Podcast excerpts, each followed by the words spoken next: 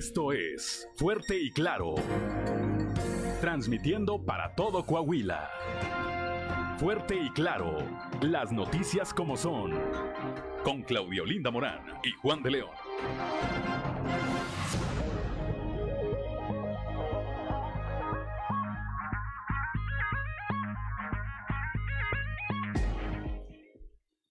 ¿Qué tal? ¿Qué tal? Muy buenos días, muy buenos días. ¿Cómo está usted? Son las 6 de la mañana, 6 de la mañana con 3 minutos de este miércoles 4 de mayo del 2022 y ya estamos aquí en Fuerte y Claro, este espacio informativo de Grupo Región para todo el territorio del estado de Coahuila. Hoy, por cierto, se celebran quienes llevan por nombre Felipe y Santiago. Bueno, pues a quienes lleven alguno de estos nombres o a quienes tengan algo que celebrar el día de hoy. Muchas felicidades.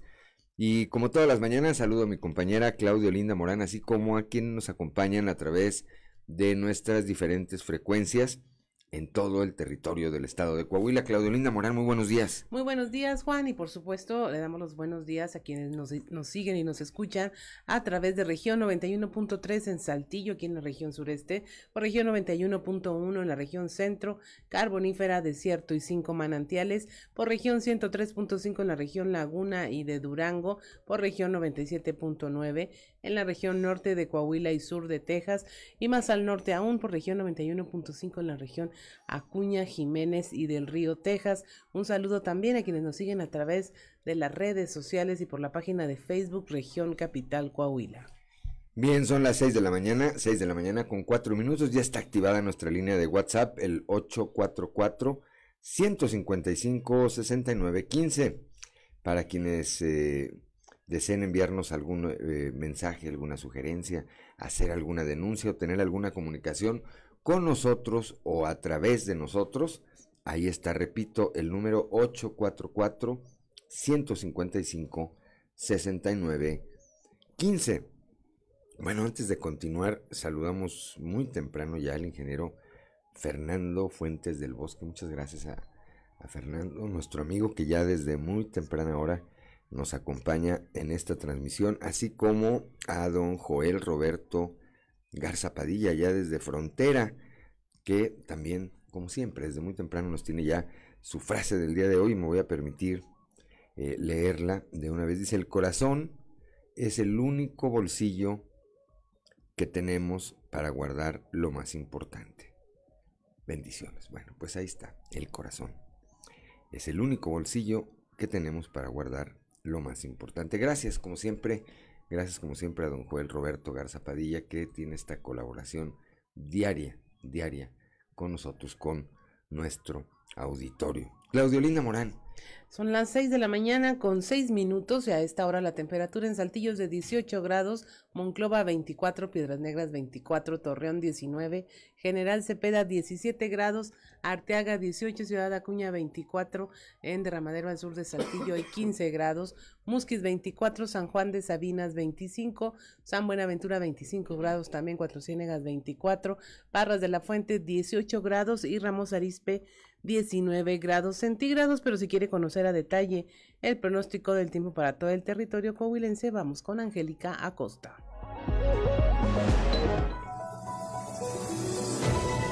El pronóstico del tiempo con Angélica Acosta.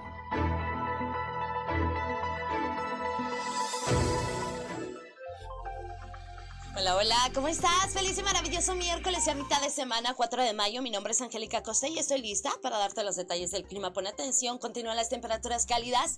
En Saltillo se espera una máxima de 33 grados, mínima de 20 para este miércoles durante el día de un cielo soleado. Pasaremos a parcialmente nublado. No te preocupes, se va a sentir muy cálido. Por la noche un cielo principalmente claro y cálido también por la noche. La posibilidad de precipitación para Saltillo es de 40%. Excelente, nos vamos hasta Monclova, máxima de 33 37 grados, mínima de 24, temperatura cálida como es costumbre. Durante el día vamos a tener periodo de nubes y sol, va a estar muy cálido, va a estar agradable y por la noche un cielo totalmente claro. Algo cálido también por la noche, la posibilidad de chubasco, 40% ahí para Monclova. Muy bien, nos vamos ahora hasta Torreón, también temperatura cálida, máxima de 37 grados, mínima de 18. Durante el día muy cálido, muy muy cálido, mucho solecito por supuesto y principalmente claro nuestro cielo por la noche. 0% la posibilidad de lluvia, no hay lluvias para Torreón. Piedras Negras 35 grados centígrados como máxima mínima de 24. Durante el día principalmente nubladito, no te preocupes, va a estar muy cálido. Por la noche principalmente nublado también, cálido también por la noche y la posibilidad de precipitación 25%. Excelente, nos vamos ahora hasta Ciudad Acuña. Máxima de 31 grados ahí para Acuña, mínima de 23. Durante el día va a estar nubladito, sin embargo se va a sentir cálido, ¿ok? Por la noche un cielo principalmente nubladito y atención, se incrementa la posibilidad de precipitación más por la noche que durante el día ahí para Ciudad Acuña, 50%. 50% la posibilidad de tener chubasco por la noche, así que toma tus precauciones y maneja con muchísimo cuidado. Nos vamos hasta la Sultana del Norte, ahí en Monterrey también las temperaturas cálidas, máxima de 36 grados, mínima de 21. Durante el día periodo de nubes y sol muy muy cálido, por la noche un cielo principalmente claro, cálido también por la noche, la posibilidad de lluvia 40%. Ahí están los detalles del clima. Amigos, que tengan ustedes un maravilloso miércoles. Mañana de nueva cuenta la información del clima. Buenos días.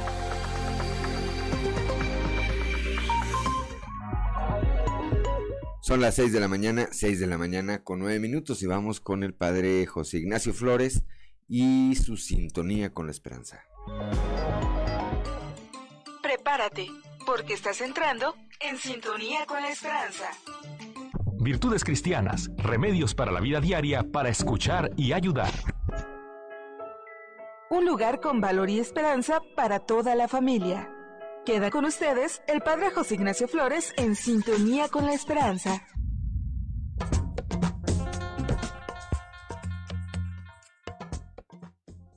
Cuarto mandamiento. Honrarás a tu padre y a tu madre. Quienes han estudiado las Sagradas Escrituras saben que hay otro modo de nombrar los mandamientos, como las diez palabras para la vida, diez invitaciones para no perder ese camino de libertad, ese pacto de amor que Dios traza con su pueblo y con cada uno de nosotros. Bueno, en el pueblo judío del que procede Jesús, cuando un joven pasa a ser considerado adulto por la comunidad, celebran la mitzvah, y sus padres lo bendicen diciendo, Hijo, te pase lo que te pase en la vida, tengas éxito o no, llegues a ser importante o no, goces de salud o no, recuerda siempre cuánto te aman tu padre y tu madre. Cuando somos jóvenes deseamos salir de casa, explorar otros mundos. Quizá hay algo de nuestros padres que no nos gusta y no acabamos de aceptar. Luego en la mitad de la vida, o si hemos tenido nuestro primer hijo, empezamos a mirarlos de otra manera. Los últimos trabajos en constelaciones familiares reconocen la verdad sanadora de esta cuarta palabra que nos hace vivir. No podemos desplegar nuestra vida saludablemente si no honramos a aquellos que nos la dieron con sus heridas y con su don. Decía el Papa Francisco, lo que hoy florece en tu vida es gracias a tus raíces. De tal manera que no podemos desplegar nuestra vida saludablemente si no honramos a aquellos que nos la dieron con sus heridas y con su don. No debemos juzgar moralmente a nuestros padres sino que tomamos la vida que nos pasaron y es honrándolos como podemos llevarla más adelante. Esto es un acto hermoso para aquellos cuyos vínculos parentales han estado impregnados de cuidados y afecto, pero ¿cómo pedírselo a personas que han experimentado la disfunción, cuando los padres se separaron, cuando el padre los abandonó o los golpeó? Híjole, es verdaderamente difícil pedírselo a, estas personas. Nunca olvidaré el testimonio de un hombre a un joven del que conocíamos su historia familiar de dolor por el alcoholismo y los malos tratos de su padre. En una ocasión, años después de que éste falleciera y cuando él ya criaba a dos pequeños, expresó conmocionado al final de una meditación donde agradecíamos a personas que nos traían luz, dijo, quiero dar gracias a Dios por la vida de mi padre, porque aunque no ha sido un buen hombre y me hizo sufrir, esta vida que yo tengo, Dios me la ha dado a través de él y quiero agradecérsela. Y sin saberlo, estaba posibilitando en su interior una gran sanación. Cuidó de su madre hasta el final y honró a sus padres con más amor del que habían sabido o podido darle. Y de este modo, al tomar la vida que recibió de ellos, puede pasarla más plena y bendiciente a la siguiente generación. Hay un proverbio africano que dice, si el árbol quiere florecer, que honre a sus raíces. El amor y los valores se han hecho presentes. A partir de hoy, podemos vivir un futuro mejor. Te invitamos a vivir en sintonía con la esperanza. Y muchas gracias por tu preferencia.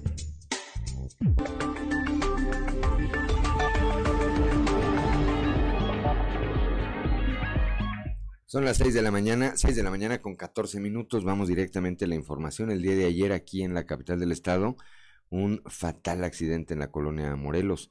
Una persona, un hombre perdió la vida prensada, un chofer, el chofer de un camión en aparente estado de ebriedad. Le quitó la vida. Cristo Vanegas nos tiene los detalles.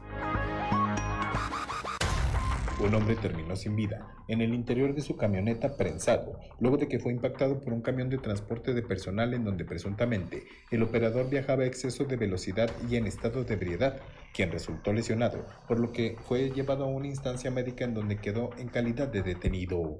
De acuerdo con el reporte de tránsito municipal, el presunto responsable de este accidente responde al nombre de Ángel de Jesús N, de 26 años, quien circulaba por la calle de 34 a bordo de un camión de transporte de personal de la empresa DM Control en aparente estado de ebriedad y con bebidas a bordo de la unidad. Y es que según el peritaje, antes de que llegara a la intersección de la calle 7, en la colonia Morelos, invadió el carril e impactó una camioneta Chevrolet que era manejada por Francisco N, de 56 años, dejándolo prensado en el interior de la camioneta que proyectó en contra de un domicilio de dicha intersección, con lesiones de gravedad que le quitaron la vida en el lugar. Vecinos del sector y testigos del accidente fueron los que llamaron al sistema de emergencias. Además, dieron a conocer a las autoridades que otro tripulante del camión de transporte huyó del lugar. Al brindar la atención, los paramédicos de Cruz Roja fueron los que trasladaron al operador del camión y confirmaron a las autoridades que se encontraba en estado de ebriedad, por lo que quedó internado en una clínica del IMSS en calidad de detenido para cuando sea dado de alta,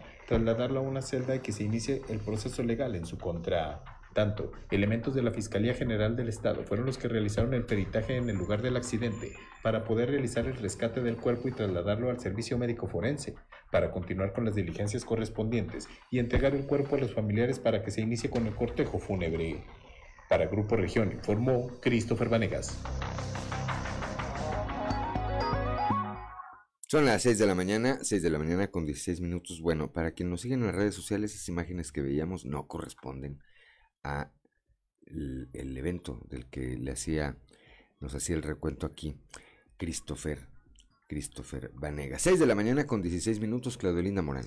Evitan suicidio, bomberos y policías. También Christopher Vanegas nos informa.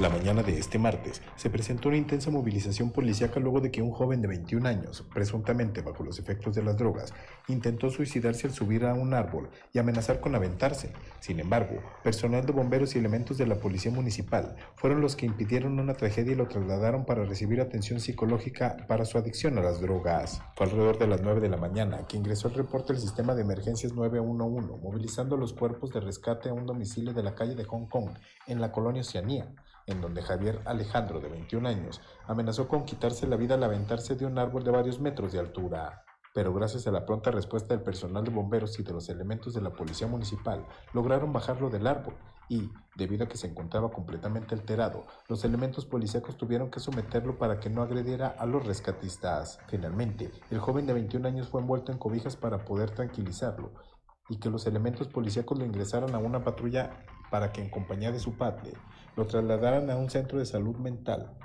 para que recibiera la atención psicológica correspondiente y pudiera tomar el tratamiento para su adicción a las drogas. Para Grupo Región informó Christopher Vanegas. 6 de la mañana, 6 de la mañana con 18, eh, con 18 minutos. Un migrante tardó 22 días en reportar la desaparición de su hijo de un año en Piedras Negras. Esta es la información. Este martes, la Fiscalía de Personas Desaparecidas emitió una alerta Amber para solicitar la colaboración de la ciudadanía con el fin de dar con el paradero de Justin Adrián Matzar, menor de un año de edad, que presuntamente fue arrebatado de los brazos de su madre bajo el puente internacional número 2 en el municipio de Piedras Negras. Sin embargo, estos hechos presuntamente ocurrieron el pasado 9 de abril y no fue hasta 22 días después que se emitió el reporte, por lo que también la madre está bajo investigación. De acuerdo con el reporte emitido por las autoridades, fue el pasado 9 de abril la última vez que se vio al pequeño Justin Adrián Matzar Kumar, cuando iba junto con su madre por el puente internacional número 2 en el municipio de Piedras Negras. Derivado de las primeras investigaciones, hay dos versiones. La primera, que la madre entregó al menor a una persona cuando iba a sufrir un desmayo, y la segunda, es que fue arrebatado el menor de sus manos y posteriormente sufrió el desmayo. Sin embargo, estos hechos no fueron reportados en el momento sino hasta el 2 de mayo, por lo que las autoridades de la Fiscalía inmediatamente emitieron el reporte y la ficha de búsqueda, que fue difundida por medio de las redes sociales de dicha corporación. Además, las autoridades también se encuentran en investigación de la madre del menor, ya que el tiempo de reporte fue más de 20 días, por lo que no descarta ninguna de las versiones y será en los próximos días que den a conocer los avances de dichas investigaciones. Para Grupo Región informó Christopher Vanegas. Son las 6 de la mañana con 19 minutos, Claudio Morán. Una volcadura complicó el tráfico de la carretera Saltillo-Monterrey. Christopher Vanegas nos informa. El tráfico afectado por más de dos horas fue el resultado de una volcadura que se presentó en la carretera Saltillo-Monterrey, luego de que el conductor de un tráiler perdió el control y volcó quedando obstruyendo la carretera en uno de sus carriles. Fue justo al mediodía de este martes, cuando se presentó el percance luego de que el operador de la unidad se intentó incorporar a la carretera libre a Monterrey saliendo del libramiento Los Poniente. Sin embargo, una mala maniobra al volante fue lo que causó que el operador perdiera el control de su unidad y con la inercia de la curva, terminó volcado en su costado izquierdo de la unidad, en el carril de alta circulación, impidiendo el paso a más vehículos. Así que cuando las autoridades llegaron a auxiliar la vialidad para impedir otro accidente, dejaron solo un carril habilitado por lo que se congestionó la arteria, justo antes del entronque con la autopista de cuota Además, cuando comenzaron con las maniobras para retirar la unidad, el tráfico fue detenido en su totalidad, lo que afectó aún más la circulación, y no fue hasta pasadas las 2 de la tarde que se logró liberar la arteria, cuando la unidad fue remolcada y el caso consignado ante las autoridades competentes. Para Grupo Región informó Christopher Vanegas. Gracias, Cristian. Son las 6 de la mañana, 6 de la mañana con 21 minutos. Estamos en Fuerte y Claro. Ya son las 6 de la mañana, 6 de la mañana con 26 minutos, que no se le haga tarde.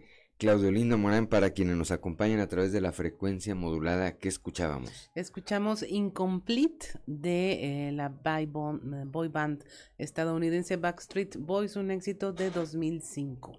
Muy bien, 6 de la mañana, 6 de la mañana con 26 minutos. Un menor de 4 años identificado como Guillermo Torres falleció tras permanecer hospitalizado luego de un eh, choque que se registró la semana pasada sobre la carretera 53.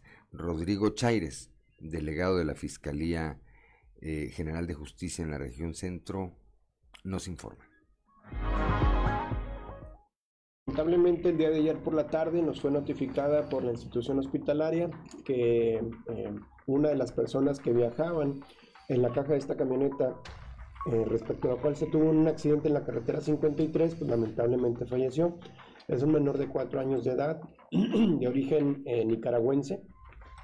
Ya la Dirección de Atención al Migrante de Fiscalía del Estado tiene intervención en esto, ya tenía conocimiento. Actualmente pues está en estas actuaciones para hacer contacto con los consulados pertinentes, el de Nicaragua precisamente, y de alguna forma pues contribuir en su caso a la posible repatriación del cuerpo de este menor. ¿Cómo van las investigaciones en torno a la responsabilidad de este percance? Bueno, como ustedes lo saben, eh, son dos vehículos que colisionan. Eh, los conductores de ambos vehículos, al momento que se toma conocimiento, ya no estaban en el lugar del, del evento. Igualmente, algunas personas que aparentemente iban como eh, pasajeros en esta camioneta también ya no estaban en el lugar se ha dificultado un poco, sobre todo porque las personas que se vieron afectadas pues están algo comprometidas en cuanto a su salud, como fue el tema de este, este pequeñito que lamentablemente fallece. Son las 6 de la mañana, 6 de la mañana con 28 minutos, Claudelina Morán. Eh, vuelca un automóvil tras fuerte choque en Torreón. Víctor Barrón nos informa. Luego de ser impactado por una camioneta, un automóvil terminó sobre su toldo en la carretera a Santa Fe del municipio de Torreón sin que se registraran personas lesionadas.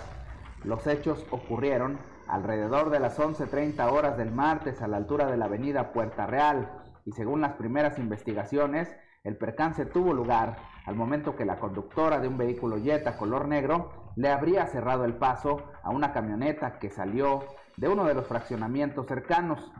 Elementos de protección civil y bomberos acudieron al lugar para colaborar con las tareas de apoyo, al igual que agentes de vialidad y de la policía de Torreón, mientras que personal del área de peritos recogió la información para el deslinde de responsabilidades correspondiente. Producto de este percance, se generaron daños en el camellón y carpeta asfáltica de la citada vialidad, así como un árbol que terminó derribado. Para Grupo Región informó Víctor Barrón. Son las 6 de la mañana, 6 de la mañana con 29 minutos en Piedras Negras. Se generó una movilización policíaca luego de un reporte eh, de un sujeto que estaba con una pistola de postas en la calle Morelos. Norma Ramírez tiene la información.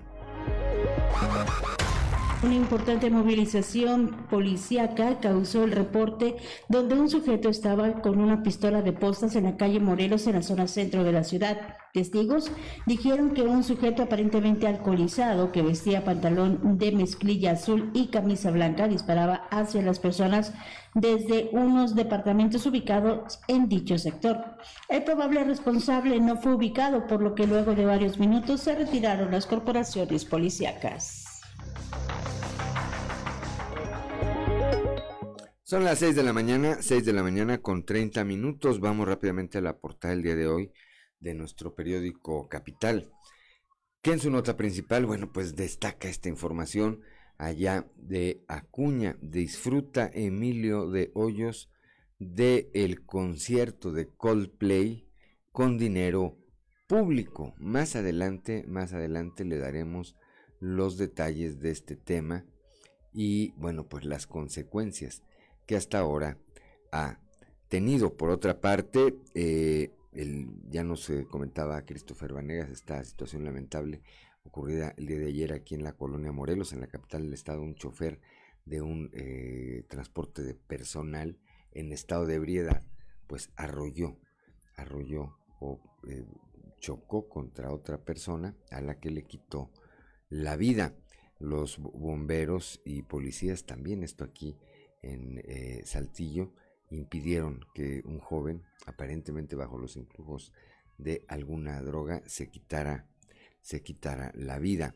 El de ayer el gobernador del estado encabezó eh, un evento de entrega de camiones recolectores de basura aquí en la capital. Ahí estuvo presente también, por supuesto, el alcalde de Saltillo, José María, José María Fraustro Siller.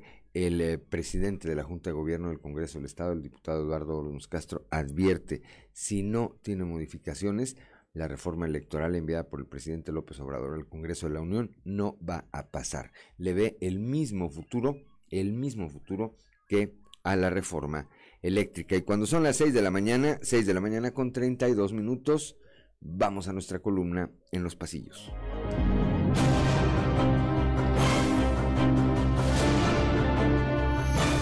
Y en el cartón de hoy, lo mío, lo mío, que nos muestra el alcalde de Ciudad Acuña, Emilio de Hoyos, y a su secretario particular, Cristian López, quienes se encuentran platicando. El alcalde le dice, no cabe duda que esto es lo mío. A lo que Cristian le responde, ¿gobernar jefe? No, disfrutar de la diversión con los recursos públicos. Y los vemos rockeando en un concierto. Momento chusco vivió ayer el gobernador Miguel Riquelme al arribar al sitio en que se dio la entrega de camiones recolectores de basura al sur de Saltillo pues quien conducía la unidad en la que arribó el mandatario tuvo un ligero descuido al momento en que éste descendió y no lo puso en modo parking, por lo que la unidad siguió avanzando, lo que alertó al gober que de inmediato quiso intervenir para detener el vehículo, aunque ya no fue necesario pues el conductor frenó y todo quedó en un pequeño susto que provocó la risa del gobernador y del alcalde Chema Fraustro, quien lo estaba esperando.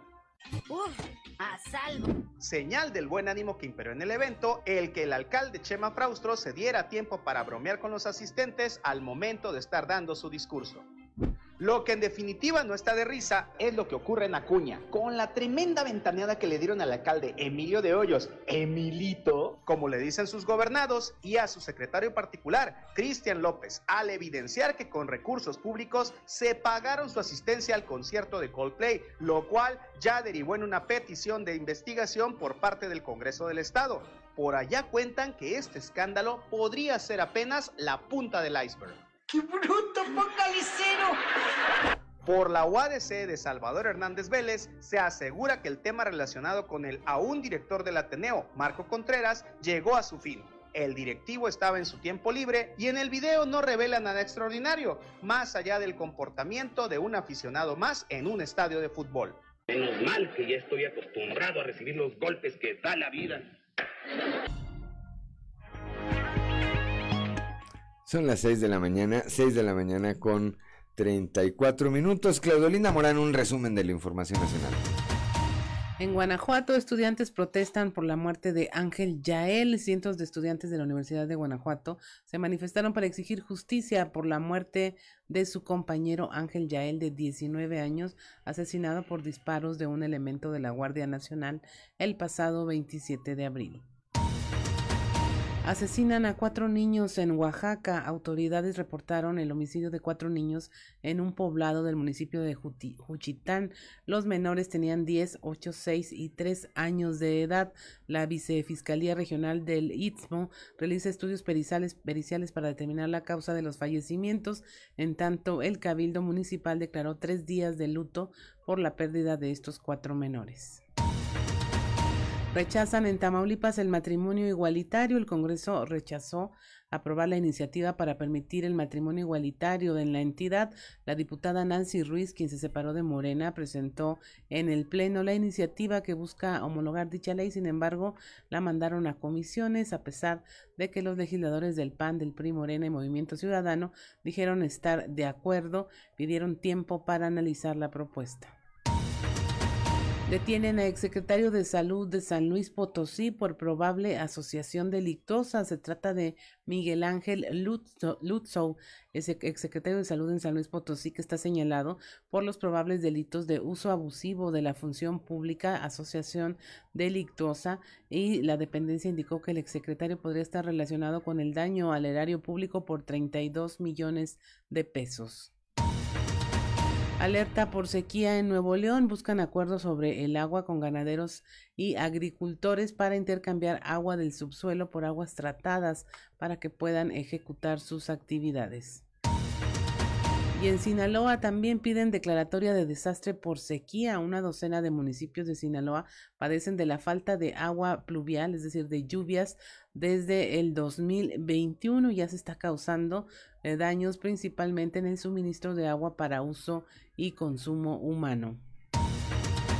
Y hasta aquí la información nacional. Son las 6 de la mañana, 6 de la mañana con 37 minutos. Vamos rápidamente a un panorama informativo por el estado. Comenzamos aquí en el sureste con nuestro compañero Raúl Rocha. Estuvo ayer ahí en el Congreso del Estado. Ahí, ahí en el Congreso del Estado, el presidente de la Junta de Gobierno, el diputado Eduardo Olmos Castro, advirtió que la reforma electoral enviada, enviada al Poder Legislativo por el presidente López Obrador no va a pasar si no sufre alguna modificación. ¿Qué tal compañeros? Buenos días. Esta es la información para el día de hoy. Si a la iniciativa de la reforma electoral enviada por el Ejecutivo no se le hacen modificaciones, como sucedió con la reforma eléctrica, no pasará y se comprobará que lo único que pretenden es seguir generando polarización en el país, dijo el presidente de la Junta de Gobierno del Congreso del Estado, Eduardo Olmos.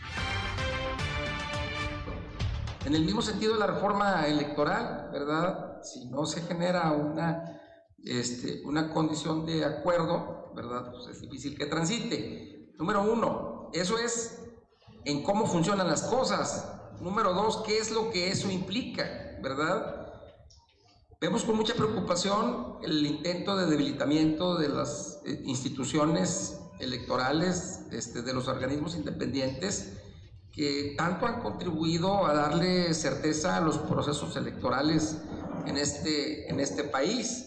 Tan es así que, bueno, pues hemos tenido este, elecciones en las que prácticamente todos todas las esferas este, donde, donde, de donde hay representación política han tenido, pues, ha estado el PRI, ha estado el PAN, ahora está Morena, el PAN en dos ocasiones. Entonces creo que ha funcionado mucho el esquema de fortalecimiento democrático que impulsaron estos organismos independientes, autónomos y ciudadanos.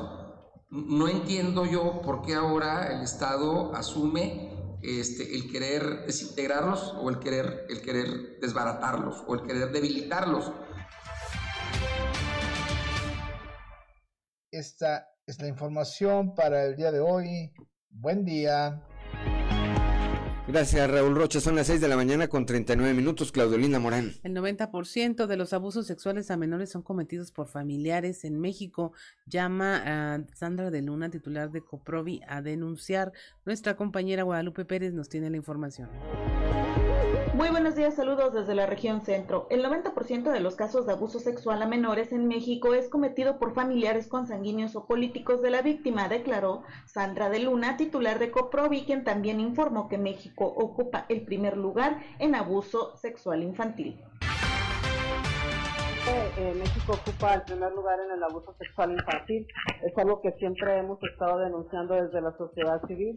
Eh, la gran mayoría de los abusos ocurren en el seno familiar. El 90% de estos abusos sexuales pues los cometen familiares, llámese padrastro, tío, primo, etcétera, y muy raras veces es alguien ajeno a ese a ese ciclo familiar, a ese ciclo familiar este tipo de, delitos pues se tienen que denunciar ante las instancias ministeriales para que se, se proceda. Si realmente es un delito que ha existido desde siempre. Estamos hablando de que el acoso en las calles no ha terminado para las mujeres, para las niñas.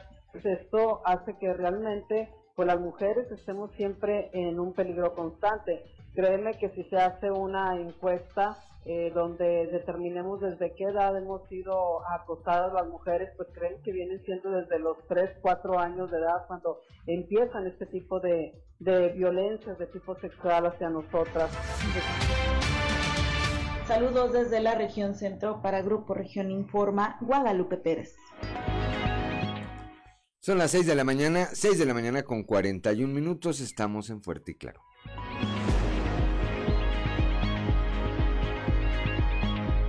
6 de la mañana, 6 de la mañana con 46 minutos. ¿Qué escuchamos, Claudia, para quienes nos acompañan a través de la señal de la frecuencia modulada? Escuchamos eh, de Backstreet Boys a Everybody. Canción muy popular, ¿verdad? El ritmo lo, lo, lo, identifica. Éxito del 97. De 1997, imagínense. Hace toda una vida, ¿verdad? 6 de la mañana, son las 6 de la mañana con 46 minutos. Vamos ahora con eh, Leslie Delgado, comerciantes del centro histórico aquí en la capital del estado, estiman o esperan una derrama económica de 150 millones de pesos con motivo de la celebración del Día de las Madres. Leslie Delgado, muy buenos días. Buen día, informando desde la ciudad de Saltillo. El presidente de la Asociación de Comerciantes del Centro Histórico, Salvador Rodríguez Sade, informó que de cara a la celebración por el Día de las Madres esperan una derrama económica de aproximadamente 150 millones de pesos. Asimismo mencionó que este trimestre para los establecimientos representa una temporada donde las ventas se incrementan debido a las festividades que se celebran sumado a las vacaciones de verano y el regreso a clases. A continuación, escucharemos la información. Siempre primero con mercancía, este, siempre tenemos buen surtido en todo el comercio, todos los giros se benefician con, con, el 10 de mayo, más que con el Día del Niño, el 10 de mayo es el, es el que es bueno para todo el sector comercio, este, y ya de ahí para adelante, porque después del 10 de mayo viene el tema de graduaciones, este, luego viene el tema de, hay más bodas, más 15 años, más fiestas en todo lo que es verano, viene el regreso a clases, entonces ya desde mayo hasta agosto, agosto veintitantos, que es cuando entran a clases, es una temporada larga buena para nosotros como comercio. Luego se baja hasta el buen fin, de todo septiembre, octubre son malísimos y la mitad de noviembre sigue. Eh, la derrama, híjole, no recuerdo ahorita, pero digo, sí es buena. Toda la semana antes del 10 de mayo es muy buena. ¿Cuánto se puede estimar para este año en cuanto a derrama? ¿Un aproximado, Salvador? Pues esperemos ya en todo el centro durante toda la semana cerca de unos 150 millones de pesos. Agradezco la intervención y deseo que tengan un excelente miércoles. Gracias a Leslie Delgado, son las 6 de la mañana, 6 de la mañana con 49 minutos, Claudio Linda Morán. En el municipio de Musquis, para contrarrestar todo el vandalismo en las escuelas, se está pidiendo el apoyo de los padres de familia para implementar el llamado vecino vigilante. La información con Moisés Santiago. Muy buenos días, Juan y Claudia, y a todo nuestro amable auditorio que nos escucha en todo Coahuila. En la información que tenemos para el día de hoy, en el municipio de Musquis piden apoyo a padres de familia para implementar vecino vigilante para luchar contra el vandalismo en las escuelas. Así lo da a conocer la subdirectora de Servicios Educativos, Nélida Santos Galván. Esto es lo que comenta.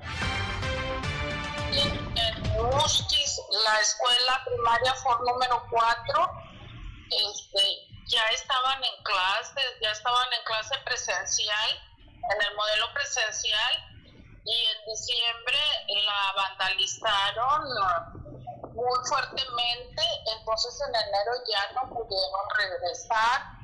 Y, y, es un estar luchando con ese tipo de situaciones de delincuencia porque pues se hace un gran esfuerzo de parte de todas nuestras autoridades municipales, estatales, se hace un gran esfuerzo por parte de los padres de familia y desgraciadamente pues este, vuelven a hacer eh, vandalizar.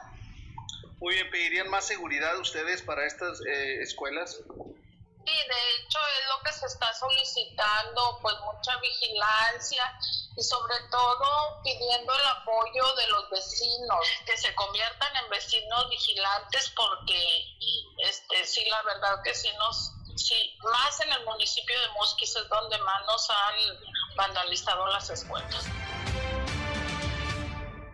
Información que tenemos para todos ustedes desde la región carbonífera para Grupo Región Informa, su amigo y servidor Moisés Santiago. Que tengan un excelente día.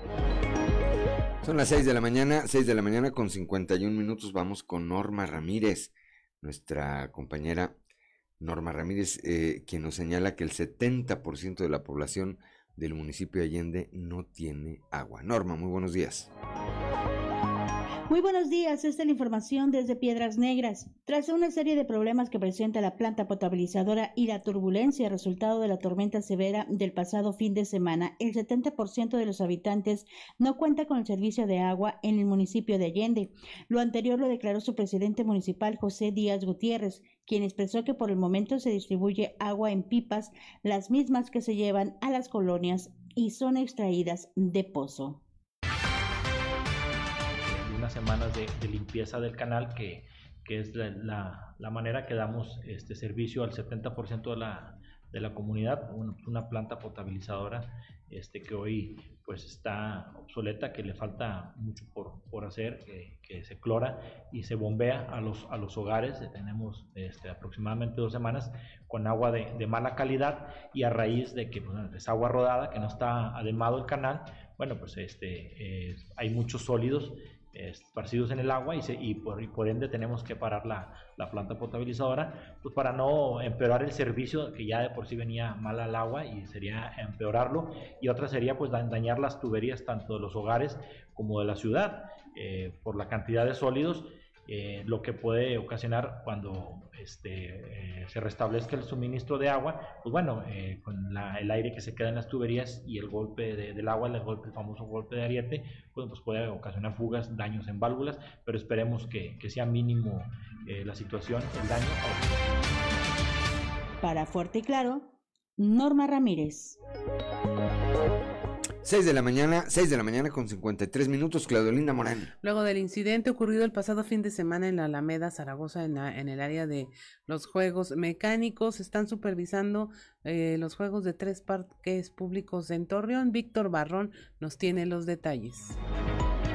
Buenos días amigos de Grupo Región en temas de la comarca lagunera. Luego del incidente ocurrido el pasado fin de semana en la Alameda Zaragoza, la Dirección de Protección Civil de Torreón supervisa las áreas de juegos mecánicos de ese y otros dos parques públicos de grandes dimensiones, como son el Bosque Venustiano Carranza y el Bosque Urbano. De esto habló Jorge Luis Juárez Llanas, director de Protección Civil, a quien vamos a escuchar.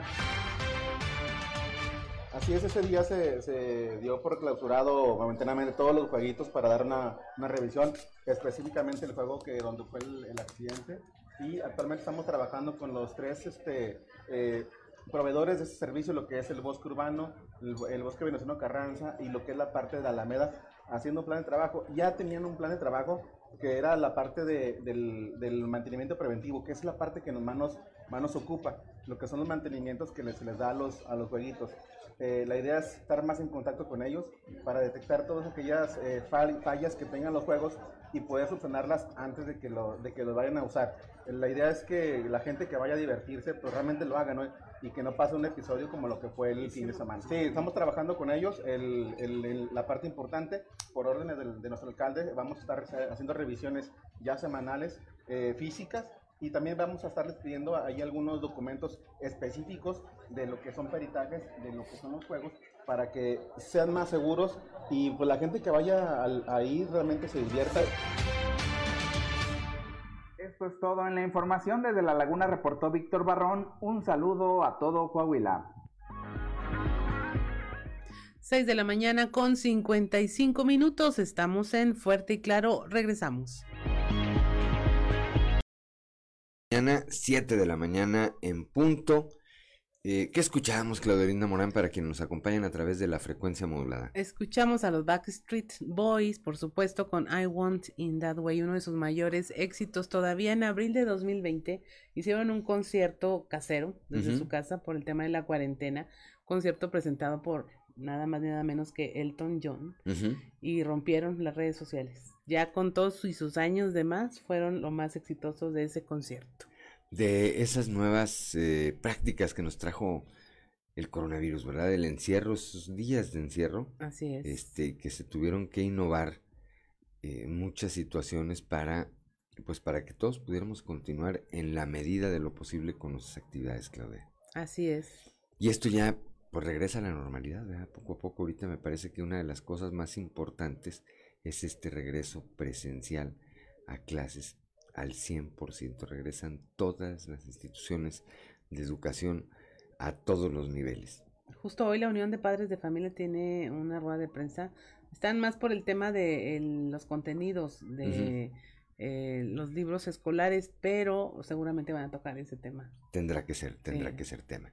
Bueno, pues son las 7 de la mañana, 7 de la mañana con dos minutos y lo invitamos a escuchar a quienes nos eh, siguen a través de la frecuencia modulada y a escuchar y ver a quienes nos acompañan a través de las redes sociales lo que ocurre allá en el municipio de Acuña, en donde, bueno, pues eh, ventanearon al alcalde Emilio de Hoyos, así como a su secretario particular, Cristian López. Se fueron al concierto de Coldplay el pasado mes de marzo con cargo, con cargo al bolsillo de los acuñenses. Escuchemos. Congreso del Estado demandó este martes que se investigue el alcalde Emilio de Hoyos, así como a su secretario particular, Cristian López, por haber dispuesto de recursos públicos para pagar boletos, comidas, bebidas, así como su estancia en Monterrey, Nuevo León, para disfrutar el pasado mes de marzo del concierto del grupo Coldplay.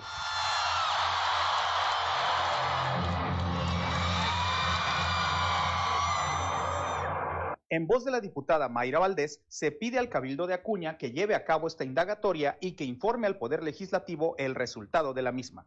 En el municipio de Acuña es de todos conocido, como fue denunciado por medio de las redes sociales, la facturación de gastos de hotel que un grupo de servidores públicos municipales realizó con cargo al ayuntamiento, aparentemente cuando acudieron un fin de semana al concierto del grupo denominado Coldplay los días 25 y 26 de marzo del presente año a la ciudad de Monterrey, Nuevo León.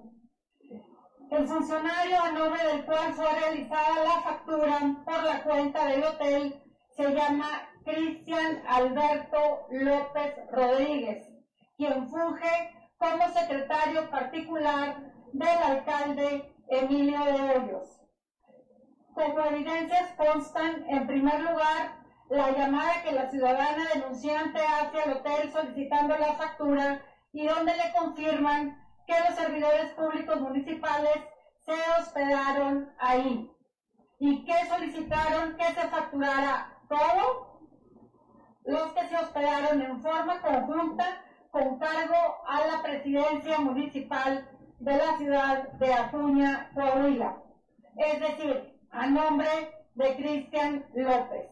Consta también en redes sociales cómo este servidor público presumió en sus propias redes sociales que asistió a este concierto antes mencionado.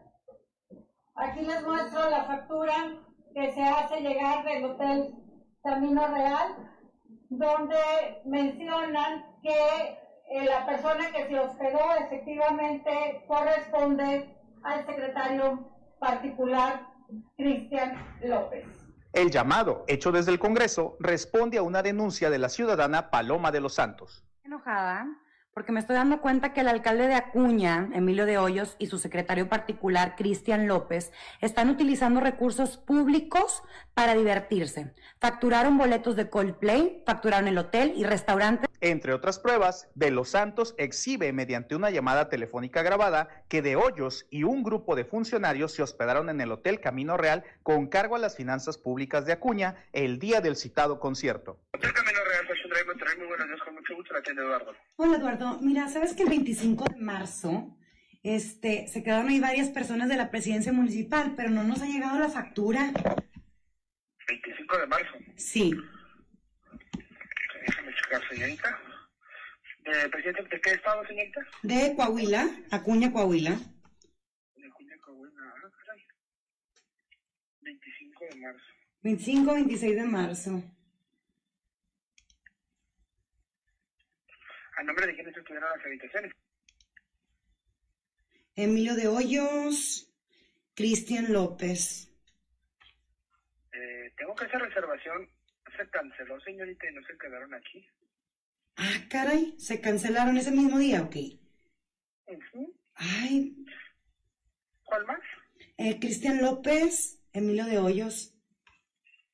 López Cristian. Ah, ok. Ya las encontré. Ya es que hicieron todas a la misma, al mismo nombre.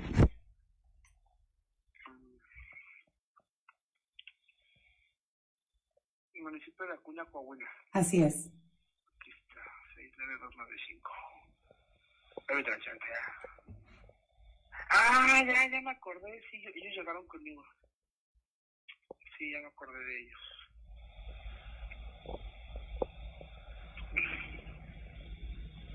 ¿Qué?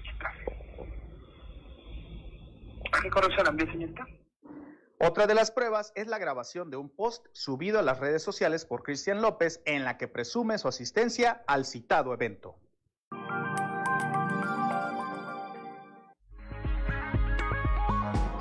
Son las 7 de la mañana, 7 de la mañana con 7 minutos. Bueno, pues esto es lo que ocurre allá en el municipio de Acuña con eh, Emilito, como le dicen, Emilito de Hoyos, que pues le pega duro al viático junto con su secretario particular y de quien eh, dicen pues es quien en realidad toma las decisiones allá en la administración municipal de Acuña. Esto, este, estas conductas irregulares eh, evidenciadas, como ya lo veíamos, pues eh, fueron motivo de que ayer el Partido Acción Nacional, a través de su, diputada Mayra Valdés, exigiera al eh, Cabildo de Acuña que lleve a cabo una investigación. Hasta el momento, desde que esta ciudadana Paloma de los Santos puso este tema en las redes sociales, no ha habido un solo pronunciamiento ni de Emilio de Hoyos y mucho menos, y mucho menos de Cristian López. Seguramente en el transcurso de esta investigación con el cabildo, pues tendrán que decir algo. Algo tendrán que decir. Son las 7 de la mañana, 7 de la mañana con 9 minutos, Claudio Linda Morán. La diputada Luz Elena Morales del Grupo Parlamentario del PRI hizo exhorto a la Secretaría del Bienestar Federal y a su delegación estatal para que abra la convocatoria y se inicie el registro del programa Apoyo para el Bienestar de las Niñas y Niños, hijos de madres trabajadoras en el Estado. Por ello, el gobierno federal cuenta con programas denominados el Programa de Apoyo para el Bienestar de las Niñas y Niños, hijos de madres trabajadoras, cuyo principal objetivo es mejorar las condiciones de acceso y permanencia en el mercado laboral mediante la entrega de un apoyo económico para el cuidado y atención infantil de las niñas y niños a cargo de madres, padres solos o tutores que trabajan, buscando empleo o estudian y que no tienen acceso directo por parentesco a los sistemas de seguridad social en este, eh, al, al estar en el cuidado y atención infantil como la prestación laboral. Lo anterior a través de un apoyo económico a las personas beneficiarias con un máximo de tres niñas y niños por hogar de 800 pesos mensuales entregados de manera bimestral por cada niño o niña que les permita pagar un servicio de cuidado y atención infantil. En casos donde esté al cuidado de estos niños con alguna discapacidad, el apoyo se entregan hasta cumplir los seis años. Al ser considerado un programa social de cobertura nacional, en nuestro estado se conoce que durante el 2021 y lo que va del 2022 no se ha considerado el registro que les permita acceder a las personas antes mencionadas a dicho programa y su importancia recae de acuerdo a las estadísticas del Censo de Población y Vivienda 2020. Son las 7 de la mañana, 7 de la mañana con 11 con 11 minutos. El director de Desarrollo Urbano Saltillo, Antonio Lascano, dio a conocer que la dependencia municipal plantea un proyecto integral de movilidad donde se prioriza al peatón, además de mejorar las vialidades y la ciclovía. Sí, desde previo a, la entrada de la administración ha venido trabajando nuestro alcalde, el ingeniero José María Fraustro, en un proyecto de vialidad en el cual eh, aproximadamente desde septiembre eh, nos incorporamos y venimos eh, viendo con algunos asesores importantes y con diferentes sectores de la ciudad para hacer un proyecto integral. Entonces, hablando de las ciclovías, desde luego que las ciclovías están incluidas en este proyecto de movilidad. Cuando hablamos de movilidad, no únicamente es el transporte público, sino es darle prioridad al peatón, darle prioridad al ciudadano, pero sí crear las condiciones dentro de las vialidades para tomar en cuenta todas las posibilidades de mejora y las, las ciclovías es, es un área de estas.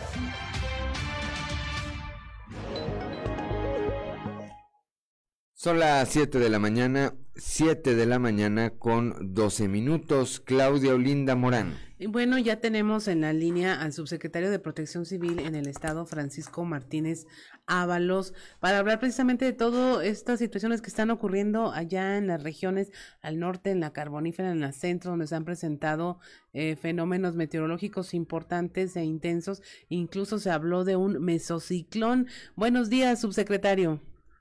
¿Cómo les va? Muy buenos días, ahorita a sus órdenes. Cuéntenos, en primera, estos fenómenos meteorológicos no, no generaron eh, grandes eh, pérdidas, problemas o cuál es el saldo que dejaron? Exactamente, afortunadamente no tuvimos ninguna persona lesionada o afectada en su integridad por estas lluvias eh, que ya inicia la temporada de lluvias. les recuerdo que el mes de abril y, y ya mayo son meses con lluvia en nuestro estado eh, con la característica de, que en las regiones principalmente carbonífera eh, y norte eh, se han presentado tormentas muy fuertes, intensas, con presencia de granizo, con vientos muy fuertes y que han causado algunos daños materiales, sobre todo a viviendas que, o infraestructura que tenían láminas estas eh, rachas de viento y estas tormentas intensas han desprendido algunas de estas láminas y también han afectado eh, o dañado árboles que el viento los ha derribado y estos árboles a su vez, bueno, pues han dañado cables de energía eléctrica y de, teléfonos. Sin embargo, bueno, pues hemos estado muy, muy eh, coordinados y en comunicación con las autoridades municipales, tanto de, de protección civil como con los alcaldes y alcaldesas y eh, se han hecho cargo de, los daños que se han generado por, por estas tormentas, que de alguna manera ya son normales en esta época del año en nuestro estado. Las autoridades no se han visto rebasadas con estas afectaciones, las municipales. Así es, así es. Los mismos alcaldes nos han comentado que en caso de que requirieran más apoyo de otras corporaciones, eh, lo, lo, pedirían. Han estado atentos, obviamente que todo el, proceso, desde el pronóstico que nos envía el Servicio Meteorológico, hemos estado en comunicación con las autoridades municipales y también participan, estando atentos, eh, corporaciones del Sistema Estatal de Protección Civil, que conformamos dependencias de las tres órdenes de gobierno. En el municipio de Morelos, secretario, subsecretario, se habló particularmente de un fenómeno mesociclón, Son, sonaba bastante aterrador. Mire, quien califica eh, el, el, nombre o el tipo de fenómeno perturbador es la Comisión Nacional del Agua. Eh, no tenemos algún reporte específico donde ellos nos hayan dicho lo que se presentó fue este tipo de fenómeno eh, y, y, este, estos fueron los datos de, esa, de esas características. Casi todos los días, si ustedes revisan el pronóstico meteorológico que ya está disponible eh, en todos los medios y por redes sociales, el pronóstico oficial que envía Comisión Nacional del Agua, si ustedes revisan los últimos 10 días, prácticamente 8 días, eh, han advertido que pudieran presentarse la formación de torbellinos o tornados en Chihuahua, Coahuila y, Nuevo León. Entonces, ante esto, bueno, pues eh, le recordamos a la gente que hay que estar prevenidos.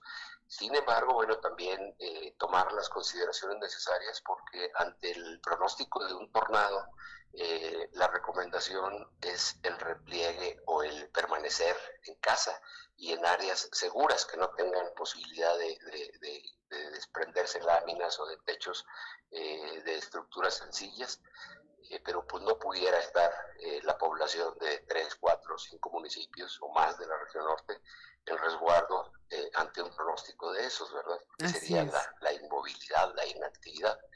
Entonces quiero comentarle que, bueno, pues este periodo de, del año eh, esos pronósticos van a ser comunes, es decir, que se puedan presentar tormentas, que se puedan presentar rachas de viento fuerte y que éstas puedan generar la presencia de torbellinos o tornados.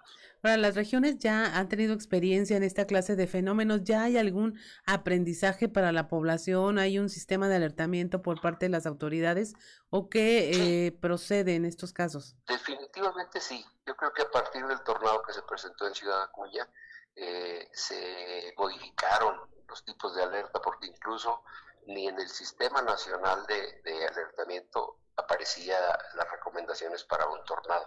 A partir de ese tornado eh, en México y bueno, particularmente en Coahuila se han fortalecido los trabajos preventivos. De ahí que estamos en comunicación permanente desde los pronósticos con los alcaldes y con los directores de protección civil de los municipios para que cada autoridad eh, tome la medida preventiva correspondiente en su municipio.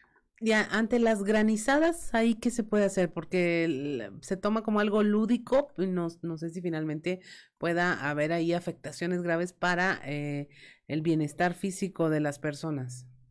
Bueno, mire, sí ha habido granizadas en algunos de estos casos, eh, y como ustedes saben, la eh, posibilidad de predecir el sitio exacto donde pueda presentarse una granizada, no es tan sencillo.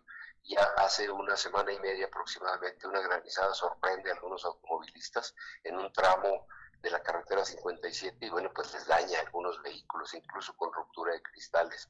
Eh, esos tipos de fenómenos, bueno, pues se puede decir que son intempestivos, que son este, muy difíciles de predecir, sobre todo el dato puntual de dónde, en qué área específica de una carretera o de una población pudiera presentarse un granizo que cause este tipo de daños.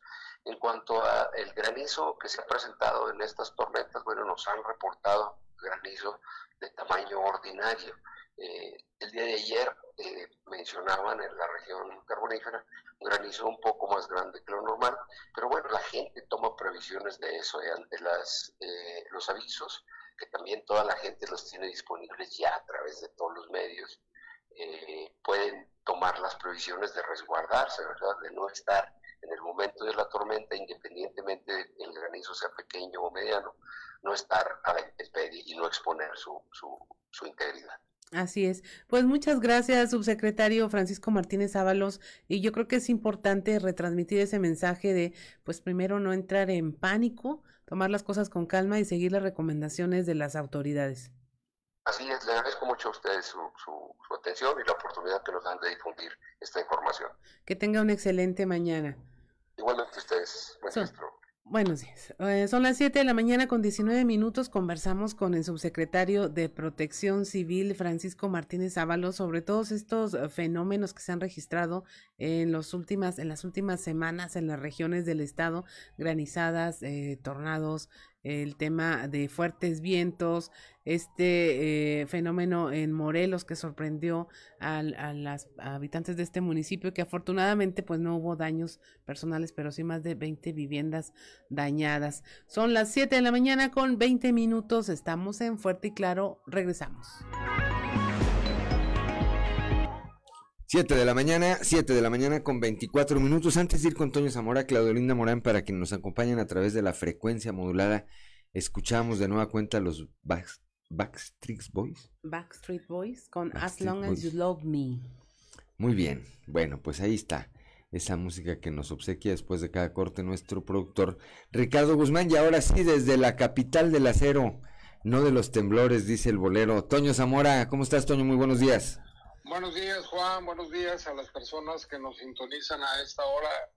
Eh, ayer, eh, que en la tarde nos informaron que, que Coahuila estaba, eh, tenía, ¿cómo te diré? Pues, pues tenía problemas de, de, salud en el sentido de que este, pues había una especie de, de influenza que al final de cuentas sí resultó ser, pero influenza, tú, bueno, en primavera, pues de qué se trata, ¿no? Es una, una influenza, influenza aviar, que por eso se, se detectó al final de cuentas, o más bien se sometió al Estado eh, el, tránsito de, gallinas, el tránsito y la venta de, de gallinaza que se utiliza como fertilizante y demás.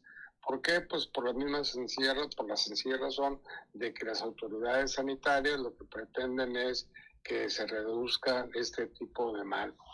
Ayer tuvimos la oportunidad de, de, platicar con el secretario de Desarrollo Rural, José Luis Flores Méndez, y nos hacía el comentario, lo cuestionamos sobre dónde se daban estos casos. Dijo, mira, está por el lado de, de Ramos Arispe, eh, paredón, este, incluso llega a bajar, que es Castaños, y también por el lado a la salida de, Saltillo.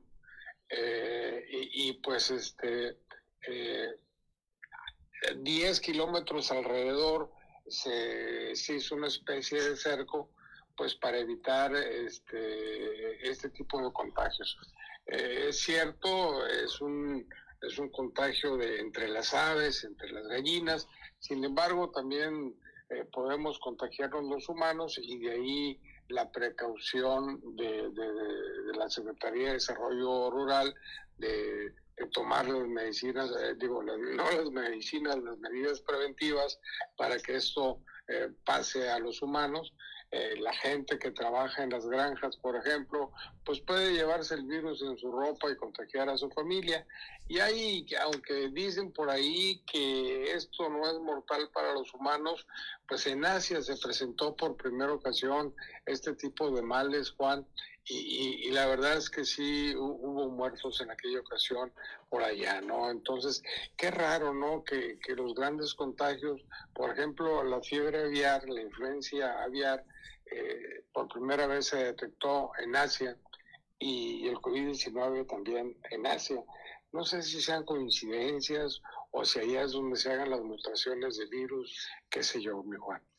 Causalidades, dicen, no casualidades, causalidades parecerían ser eh, Toño Zamora. Por lo pronto, entonces, pues habrá que seguir las recomendaciones que hace en eh, su materia la Secretaría de Desarrollo Rural y por otro lado, muy seguramente que la propia Secretaría de Salud del doctor Roberto Bernal eh, dictará, dictará algunas medidas en ese sentido. Sí, definitivamente así tendrá que ser y lo más seguro es que lo veamos en, estos días. Por otro lado, eh, en Monclova van a hacer cambios, van a, a seguir saliendo personajes de la administración anterior que presidía Alfredo, Alfredo Paredes López. Eh, hubo siete directores que se quedaron en la actual administración, eh, cuando menos dos están en capilla, pero se habla también de la posible salida de, los otros cinco. Eh, ¿Por qué? Pues simple y sencillamente porque no son del grupo del equipo gobernante. Oye, pues sí, le dejó, le dejó mucha nómina a María Dávila, ¿no? Sí, le dejó mucha Antes no le pidió la presidencia municipal también. Le dijo, ah, oye, pues ya tantas direcciones, pues ya de una vez la presidencia, ¿no? Sí, entonces yo creo que... Y, y también en, el, lo que es eh, CIMAS, eh, yo creo que van a cambiar también al gerente general.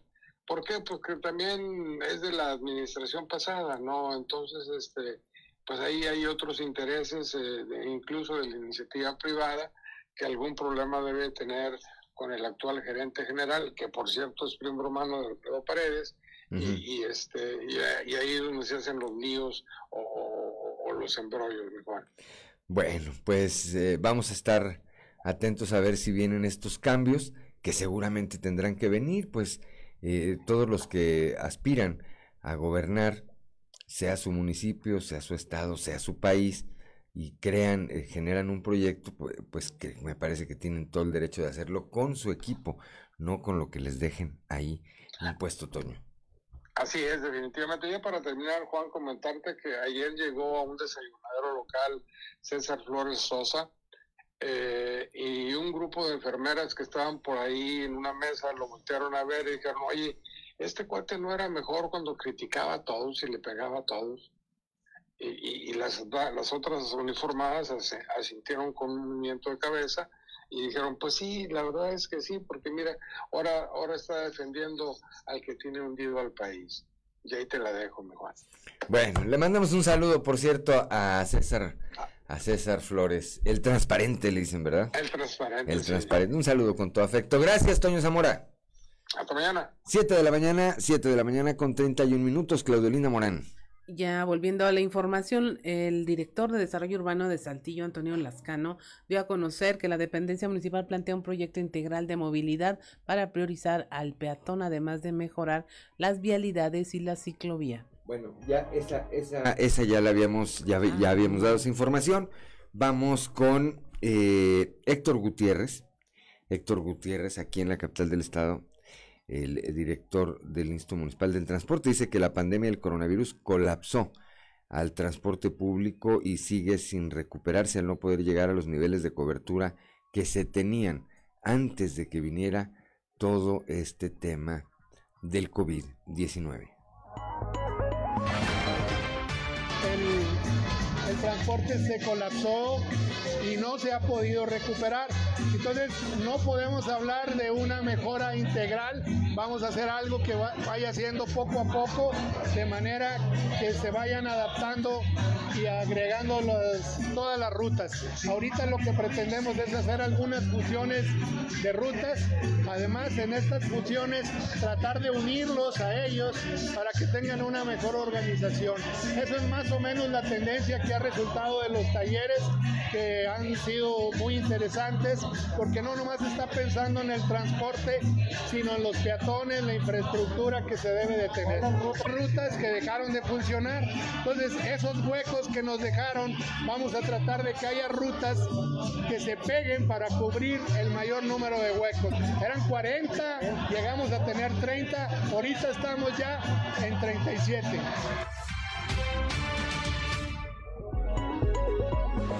Son las 7 de la mañana, 7 de la mañana con 33 minutos. Antes de, de continuar, veía yo ayer una, eh, bueno, pues una opinión que subía ahí nuestro amigo eh, comunicador también, eh, Arturo Mireles, en sus redes sociales, mejor conocido como Ham González. Y decía, bueno, y, y, y me llamó la atención porque me parece que esa entrevista debió haber sido ahí ayer en este evento que encabezaron el gobernador del estado, eh, Miguel Riquelme, y el alcalde eh, José María Frausto Siller, de entrega de camiones recolectores de basura. Bueno, pues allá andaba el Peque Gutiérrez, el director del, Instituto Municipal del Transporte, y uno se pregunta, yo coincido con Arturo Mireles, ¿y qué hace ahí el, el director del Instituto Municipal del Transporte? Salvo que vayan a meter una ruta en la basura, pues tendría justificación. De ahí, dice eh, Arturo Mireles, de ahí se fue a desayunar el peque a un negocio de cabrito ahí al sur de la ciudad. El gobernador y el alcalde, terminando el evento, pues se fueron a seguir con su agenda de trabajo. No, este, el peque Gutiérrez se fue a pegarle un susto ahí al cabrito. Y dice uno, pues creo que no tendría que haber estado haciendo nada ahí el director del Instituto Municipal del Transporte. Me llama la atención, siendo el eh, alcalde Chema Fraustro, el propio tesorero Juan Carlos Villarreal, tan puntuales, tan organizados, eh, pues que se les, de repente se les salga del redil la raza, ¿verdad? Los colaboradores. Ahí está, ahí está el llamado de atención. 7 de la mañana, 7 de la mañana con 34 minutos, Claudelina Morán. Durante la tarde de ayer, en comunidades cercanas al municipio de Musquis, se registró una granizada en seco que causó alerta entre los pobladores en el ejido Morelos. Moisés Santiago nos informa. Durante la tarde de este martes, en comunidades cercanas al municipio de Musquis, se registró una granizada en seco que causó alerta entre los pobladores en el ejido Morelos. Las familias se resguardaron al ver que empezó a caer hielo como de una pulgada. En Musquis y Palau se reportaba a través de los grupos de redes sociales que se registró en seco la caída de granizo para luego ser acompañado de lluvia. El director de Protección Civil en Musquis, Gustavo Vázquez Zapata, informó que hasta este momento no se ha reportado daños entre los pobladores, pero sí se ha causado una alerta por temor a que se registre un fenómeno natural de mayor impacto como ha sucedido anteriormente. Dijo que se registró este fenómeno desde el nacimiento donde habitan los negros mascogos y el ejido Morelos, siendo del tamaño de una canica, sin que se registraran daños de consideración. También en el mineral de Palau cayó una serie de granizo aproximadamente de una pulgada, sin que afectara a la población hasta el momento. Señaló que se continuará con el recorrido para verificar qué sectores son considerados de riesgo y brindar el apoyo que sea necesario. Para Grupo Región Informa, Moisés Santiago.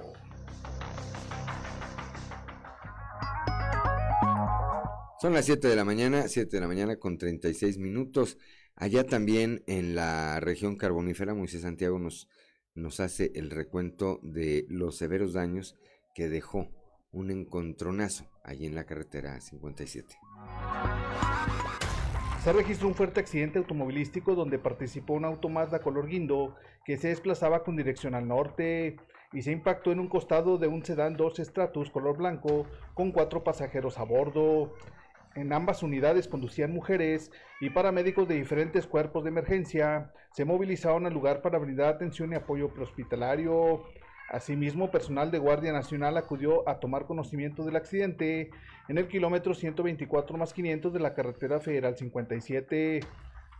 Para Grupo Región Informa, Moisés Santiago.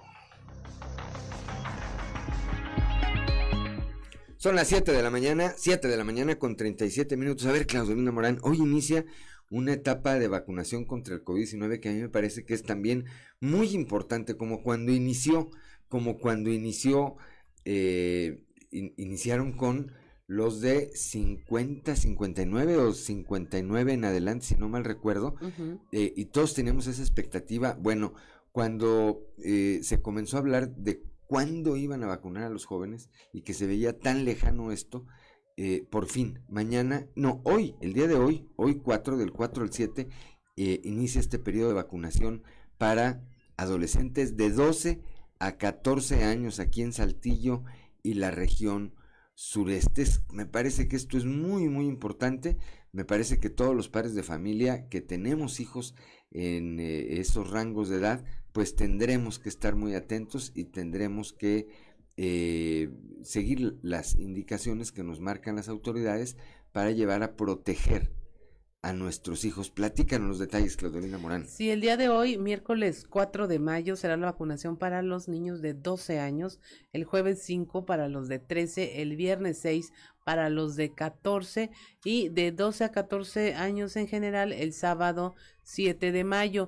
Eh, las vacunas, los puntos de vacunación van a estar en Ciudad Universitaria Campus Arteaga, ahí va a estar miércoles, jueves y viernes, en Canacintra el jueves, viernes y sábado, y en la unidad deportiva Hugo Díaz Velázquez van a estar los cuatro días de la semana, de miércoles a sábado. Y pues lo importante y lo que ya se conoce que lleven su certificado de vacunación, su, su ya impreso, impreso y eh, por supuesto su pluma ir acompañados de algún padre o tutor.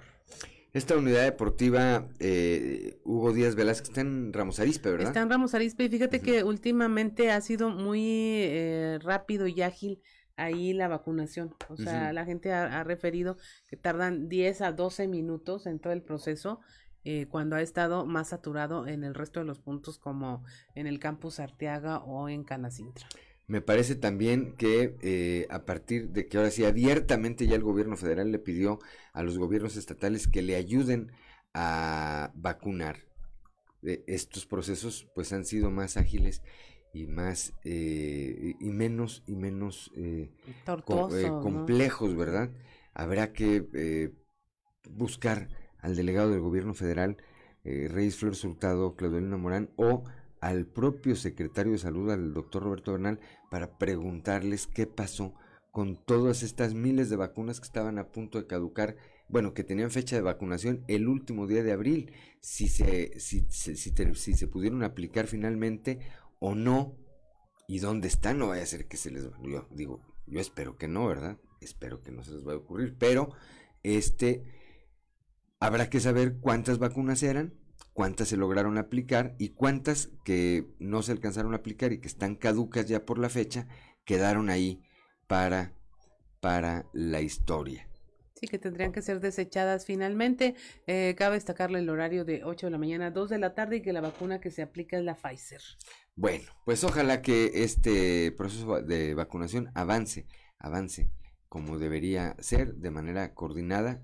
Es la única manera en que salgan bien las cosas. 7 de la mañana, 7 de la mañana con 40 minutos. Estamos en Fuerte y Claro. Mañana, 7 de la mañana con 46 con 46 minutos. Tenemos dos, dos eh, mensajes. Dos mensajes. Uno del señor que me llega aquí por texto, del señor Diego Esparza, aquí de la capital del estado. Dice, nomás no le avisen al delegado yo me imagino que se refiere a Reyes Flores. Dice, no le avisen de, la vacunación porque la va a ir a, echar a perder. Bueno, eso es lo que dice el señor, es su opinión y es muy respetable. Y tenemos un mensaje, otro mensaje, este que nos llegó a través de la línea de WhatsApp, es un audio del señor Miguel y que me voy a permitir eh, transmitir. Adelante, Ricardo. Juan de León, Claudia Olinda. Me encanta tu programa, lo escucho todos los días. Hay una pregunta. Empezaron a vacunar niños de 12 a 14 años, pero mi hijo tiene 15. ¿Sí lo puedo llevar? 7 de la mañana, son las 7 de la mañana con 47 minutos. A ver, don Miguel, primero, gracias por el favor de su atención, por supuesto. Ah, Yo creo, yo creo que de acuerdo a este formato que envían las autoridades, el sábado donde dicen que la convocatoria es para los jóvenes de cualquier edad, pues usted podría llevarlo. Yo no soy ni el encargado de la vacunación, ni el encargado de los programas sociales, pero creo que ahí aplica una cuestión de criterio. Y si hay criterio, como creo que lo está viendo, porque lo que importa ahorita es vacunar, pues no creo que si lleva usted sus documentos, le nieguen la vacuna su muchacho. La recomendación es no se vaya a atravesar en los que ya están muy establecidos, que son 12, 13 y 14, que es eh, miércoles, jueves y viernes, ¿verdad? Y el sábado que están, que van a recibir a los de las tres edades, pues ahora sí que lo único que no puede hacer es dejar de intentarlo. Y yo repito, lo menos que esperaríamos de las autoridades es una cuestión de criterio, porque ya pasó la vacunación para los de 15, ¿verdad? Así es, ya pasó. Pero definitivamente que se acerque a los módulos. Hay gente Se acerque que a los módulos. eh, creo que están actuando con criterio, creo que están actuando con criterio y creo que ahí puede, bueno, pues ya tener la vacuna para su, para su muchacho. En vez de que se les eche a perder esa vacuna, como eh, muy seguramente se les echaron a perder miles de vacunas que no quisieron sacar por alguna extraña razón, eh, pues no sea el caso de una que esté o que pueda ser destinada para su hijo. Don Miguel, gracias, repito, por el favor, por el favor de su atención. Son las 7 de la mañana, 7 de la mañana con... Preguntan que si, que si de 16 en segunda dosis pueden ir. Ahí sí, le repito, no me da para tanto. ¿Qué le ofrezco? ¿Qué le ofrezco? Buscar hoy, sea al delegado del gobierno federal o a la licenciada Fernanda López, que es su eh, responsable de comunicación social, hacerle estas dos preguntas y respondérselas mañana eh, a primera hora, con todo gusto. 7 de la mañana con 50 minutos. Claudelinda Morán. Continuamos con la información. El gobernador Miguel Riquelme señaló que en lo que resta de su administración se va a reforzar el trabajo para atender las principales necesidades de la población. A pasará, avanzará a pasos firmes y acelerados, dijo. Esto al entregar cuatro nuevos camiones para el servicio de recolección de basura al, al ayuntamiento de Saltillo junto al alcalde José María Fraustro Siller. También reiteró su respaldo a las autoridades municipales de las distintas regiones de la entidad para consolidar más acciones en beneficio de sus habitantes. Mm, Con una inversión de 13 millones 700 mil pesos, se adquirieron las cuatro modernas unidades fabricadas eh, precisamente en la zona industrial de Derramadero al sur de Saltillo, con la que suman a, se suman a las 45 con que ya opera la Dirección Municipal de Servicios Públicos. La flotilla de camiones recolectores de basura atiende a una población de 850 mil habitantes de Saltillo a través de 138 rutas en las que se levantan diariamente 700 toneladas de desechos. Son las 7 de la mañana, 7 de la mañana con 51 minutos. La entrega de cuatro camiones recolectores de basura por parte del alcalde José María Fraustro y el gobernador Miguel Riquelme fortalece el servicio que se brinda en la ciudad. Esto lo señalan ciudadanos, así como trabajadores de, la Dirección de Servicios Públicos.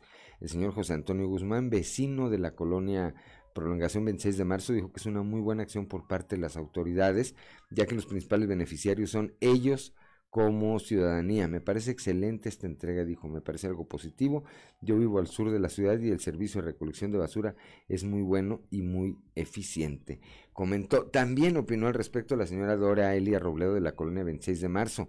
Dijo que hay que reconocer a la actual administración eh, por esta preocupación de mantener la calidad en el servicio de recolección de basura y aseguró que en esto es necesario el apoyo de la ciudadanía. Por cierto, ayer el alcalde Chema Fraustro en este evento habló de la posibilidad de que pronto haya por lo menos una o dos unidades eléctricas para la recolección de basura. Comentó que él ya se había subido a una de ellas, en alguna parte la, tuvo oportunidad de probarla seguramente, así que no le extrañe pronto, que pronto podamos comenzar a contar con este tipo de tecnología aquí en la capital del estado. Son las 7 de la mañana con 52 minutos, el tiempo justo, podemos ir a los deportes para ir con Noé Santoyo al mundo, al mundo de los deportes. Resumen Estadio con Noé Santoyo.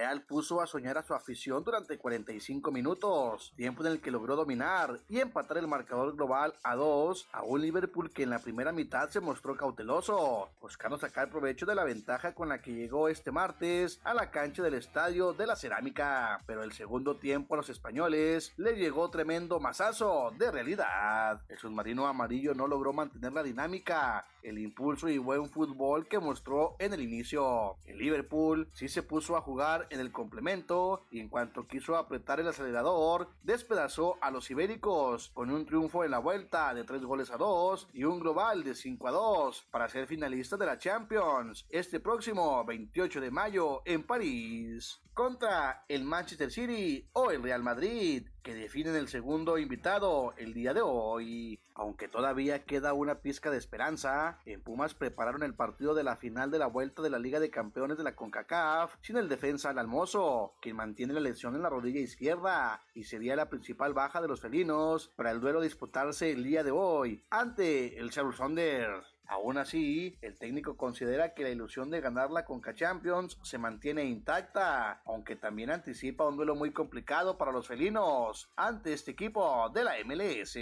Luego de un año desastroso, Ricardo Ferretti no seguirá en el Fútbol Club Juárez para la siguiente temporada, luego de que decidió no renovar contrato con la institución, pese a que hay un deseo para que continuara. Fuentes al interior del club informaron que el bigotón se despidió del plantel al terminar su participación del clausura 2022 y se reunirá con la directiva que encabeza el presidente Miguel Ángel Garza para hacerles ver su decisión. Tuca termina contrato con Bravos este mes y aunque la dirigencia buscaba que renovara, no quiso seguir en la institución a la que no pudo salvar de pagar la multa por ser el último lugar de la tabla porcentual. Dani Ortiz pegó su segundo jonrón del juego, el más importante en la octava, para darle a Pericos de Puebla el triunfo de 8 carreras a 6 ante Zaraperos de Saltillo en juego de extra inning, definido en ocho entradas, con la victoria para Cristian Alvarado y la derrota para Gio Orozco en duelo pactado a siete episodios. Con rally de cuatro carreras en el segundo rollo y bajando la cortina a un par de amenazas serias de los guindas, los aceleros de Monclova se impusieron cinco carreras por tres a los algodoneros de Unión Laguna en el primer juego de la serie jugado en el horno más grande de México. El día de hoy se jugará el segundo de la serie, también a las 19.30 horas. Rafael Pineda lanzará por Unión Laguna y Héctor Velázquez lo hará por Monclova.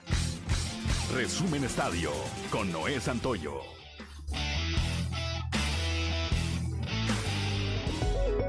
Son las 7 de la mañana con 56 minutos. Antes de irnos, le pido permiso a nuestro productor. Nos vamos a robar un minuto más.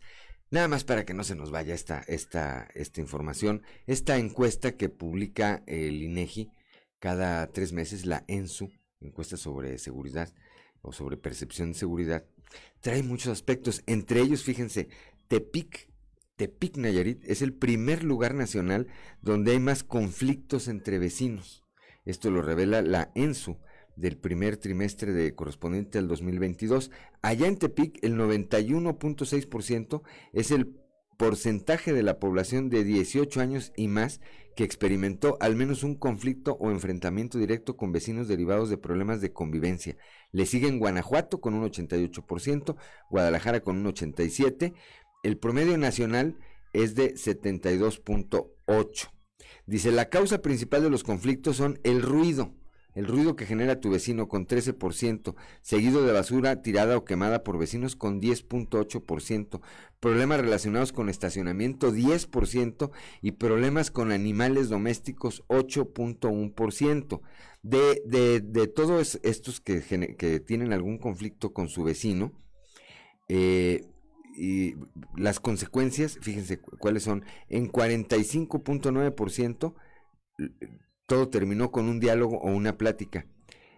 el 25.7% terminaron a gritos, el 23% insultos o groserías, el 3.8% a golpes, puñetazos o patadas, el 2.7%, una categoría más abajo, empujones o pellizcos, y el 2.5% daños materiales a la casa o al automóvil. Mañana, mañana, si ustedes nos lo permiten, ampliamos este, esta, este enfoque de la ENSU, que a mí me parece bastante, bastante interesante. Nos vamos, nos vamos esta mañana, esta mañana de eh, miércoles. Gracias por el favor de su atención. Nos esperamos el día de mañana a partir de las 6 y hasta las 8 de la mañana aquí, aquí, en Fuerte y Claro. Un espacio informativo de Grupo Región bajo la dirección general de David Aguillón Rosales. Yo soy Juan de León y le deseo que tenga usted el mejor de los días.